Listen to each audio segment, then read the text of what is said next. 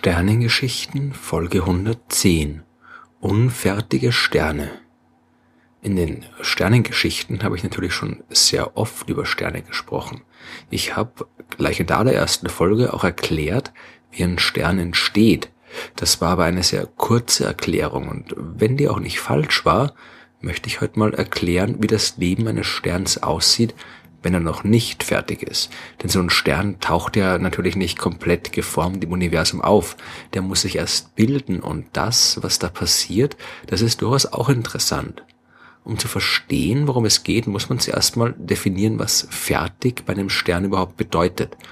Wenn ich bisher in den Sternengeschichten erklärt habe, wie ein Stern entsteht, dann war das meistens die schon erwähnte kurze Version, die meistens ungefähr immer irgendwie so klingt. Eine große Wolke aus kosmischem Gas beginnt zu kollabieren. Sie fällt unter ihrem eigenen Gewicht zusammen. Im Inneren wird es immer dichter und heißer. Die Atome bewegen sich mit steigender Temperatur immer schneller, bis sie irgendwann so schnell sind, dass sie bei Kollisionen nicht mehr voneinander abprallen, sondern miteinander verschmelzen. Jetzt setzt die Kernfusion ein, der Wasserstoff wird in Helium umgewandelt und bei diesem Prozess wird Energie freigesetzt. Aus der Wolke strahlt jetzt Licht nach außen und sie ist zu einem Stern geworden. Das, wie gesagt, ist die kurze Erklärung. Und ein Stern, der den oben beschriebenen Prozess abgeschlossen hat und seine eigene Energie durch Kernfusion erzeugt, der wird jetzt Hauptreihenstern genannt. Das bezieht sich auf einen Bereich im berühmten Herzsprung-Rassel-Diagramm, das ich schon in Folge 6 der Sternengeschichten erklärt habe. Je nach ihrer Temperatur bzw. ihrer Leuchtkraft findet man fertige Sterne entlang einer konkreten Linie in diesem Diagramm. Die wird Hauptreihe oder auf Englisch Main Sequence genannt und die Sterne bleiben dort, bis ihr Brennstoff aufgebraucht ist. Heute möchte ich aber erzählen, was davor passiert und wie ein Stern auf die Hauptreihe gelangt. In dieser Phase wird der Stern Pre-Main Sequence Star oder Vorhauptreihenstern genannt. Gehen wir also nochmal zurück zum Anfang. Zuerst ist da die große Wolke aus kosmischem Gas und Staub. Aus irgendwelchen externen Gründen, zum Beispiel dem Vorbeiflug eines Sterns irgendwo in der Nähe oder einer Supernova-Explosion, fängt das Gas an, sich ein bisschen neu zu verteilen. Es wird in manchen Bereichen dichter und übt auf seine Umgebung eine größere Anziehungskraft aus. Die Wolke fängt jetzt an zu kollabieren. Die Gravitationskraft drängt die Atome und Moleküle also nach innen Richtung den dichten Bereichen der Wolke. Die Atome bewegen sich aber auch, und zwar umso schneller, je wärmer es ist. Diese thermische Bewegung, die wirkt der Gravitationskraft entgegen. Normalerweise ist die Wolke kalt genug und die Gravitationskraft ist stärker. Dann beginnt der Kollaps und die Sternentstehung fängt an. Wenn die Wolke kollabiert, dann wird dabei Bewegungsenergie in Wärmeenergie umgewandelt. Im Kern der Wolke ist das Gas am dichtesten und dort läuft der Kollaps auch schneller ab. Die hier entstehende Wärme, die wird nach außen abgestrahlt. Die äußeren Schichten der Wolke, die sind jetzt aber noch sehr dünn, die lassen die Wärmestrahlung durch.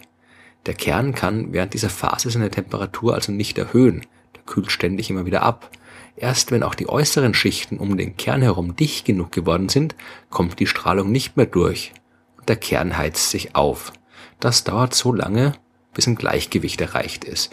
Ist die Temperatur hoch genug, damit die thermische Bewegung der Atome der Gravitationskraft entgegenwirken kann, dann stoppt der Kollaps. Jetzt hat man einen sogenannten prästellaren Kern und das dauert ungefähr vom Beginn der Sternentstehung 10.000 Jahre. Der Kern ist allerdings noch weit davon entfernt, ein echter Stern zu sein. Das ist im Wesentlichen immer noch eine große, heiße Wolke. In unserem Sonnensystem würde so ein typischer prästellarer Kern bis weit über die Bahn des Saturn hinausreichen. Damit daraus ein Stern wird, muss noch viel mehr passieren. Zuerst heizt sich mal der Kern weiter auf. Der Wasserstoff in der Wolke, der hat bis jetzt meistens in molekularer Form existiert, also als Verbindung von zwei einzelnen Wasserstoffatomen. Irgendwann ist die Temperatur aber so hoch, dass sich das Wasserstoffmolekül in genau diese zwei einzelnen Atome aufspaltet. Dabei wird Energie verbraucht und die steht nicht mehr zur Verfügung, um die thermische Bewegung der Atome aufrechtzuerhalten, also die Bewegung, die gebraucht wird, um den Kern stabil zu halten. Jetzt beginnt die Wolke erneut zu kollabieren. Die Temperaturen steigen weiter an, bis sie irgendwann hoch genug sind, damit jetzt die Bewegung der einzelnen Atome ausreicht, um den Kollaps zu stoppen. Jetzt ist der prästellare Kern zu einem Protostern geworden. Der ist jetzt schon deutlich kleiner. Unsere Sonne hat in der Phase ungefähr den eineinhalbfachen Radius gehabt, den sie heute hat. Der Protostern hat eine Temperatur von ungefähr 1000 Grad, aber es wird wärmer. Von außen von weiter außen fällt aus der ursprünglichen Wolke weiterhin Material auf den Stern und diese Akkretion, die sorgt für einen Zuwachs an Masse und andererseits auch durch die Umwandlung von Bewegungsenergie für einen Temperaturanstieg. Und das sind jetzt die Vorhauptreihensterne, um die es heute gehen soll. Die leuchten erstaunlich stark, denn die Energie, die sie durch Akkretion gewinnen können, die ist groß. Und erst wenn die Akkretion langsam abnimmt, wird die Leuchtkraft schwächer, weil dem Vorhauptreihenstern jetzt nur noch die Bewegungsenergie zur Verfügung steht, die er bei seinem eigenen Kollaps umwandeln kann. Erst wenn sich genug Masse angesammelt hat und der Vorhauptreihenstern durch den Massenzuwachs stark genug kollabiert ist, dann wird sein Inneres endlich heiß genug, damit die Kernfusion einsetzen kann. Jetzt ist der Vorhauptreihenstern ein echter Stern geworden und auf der Hauptreihe angekommen. Aber bleiben wir bei dem, was davor passiert, denn der Prozess läuft nicht immer völlig identisch ab und man unterscheidet zwei verschiedene Typen von Hauptreihensternen. Hat der Stern eine Masse, die geringer ist als die doppelte Sonnenmasse, dann wird er in dieser Phase T-Tauri-Stern genannt. Ist er massereicher, dann wird er Herbig AEBE-Stern genannt. Bei den T-Tauri-Sternen kann man schon den zukünftigen Stern selbst und die Scheibe um ihn herum sehen, weil die Gashülle außen herum schon weitestgehend ausgedünnt ist. Da ist, wie gesagt, nicht so viel Materie. Diese jungen Sterne, die sind auch schon sehr aktiv. Das heißt, dass äh, dort schon starke Magnetfelder existieren, die zum Beispiel viele Sternflecken verursachen. Die zeigen auch schon starke Sternwinde und die verhindern, dass Material von weiter außen aus der Gashülle auf den Stern fallen kann. Der kann also auch nicht mehr weiter wachsen, so ein T-Tauri-Stern.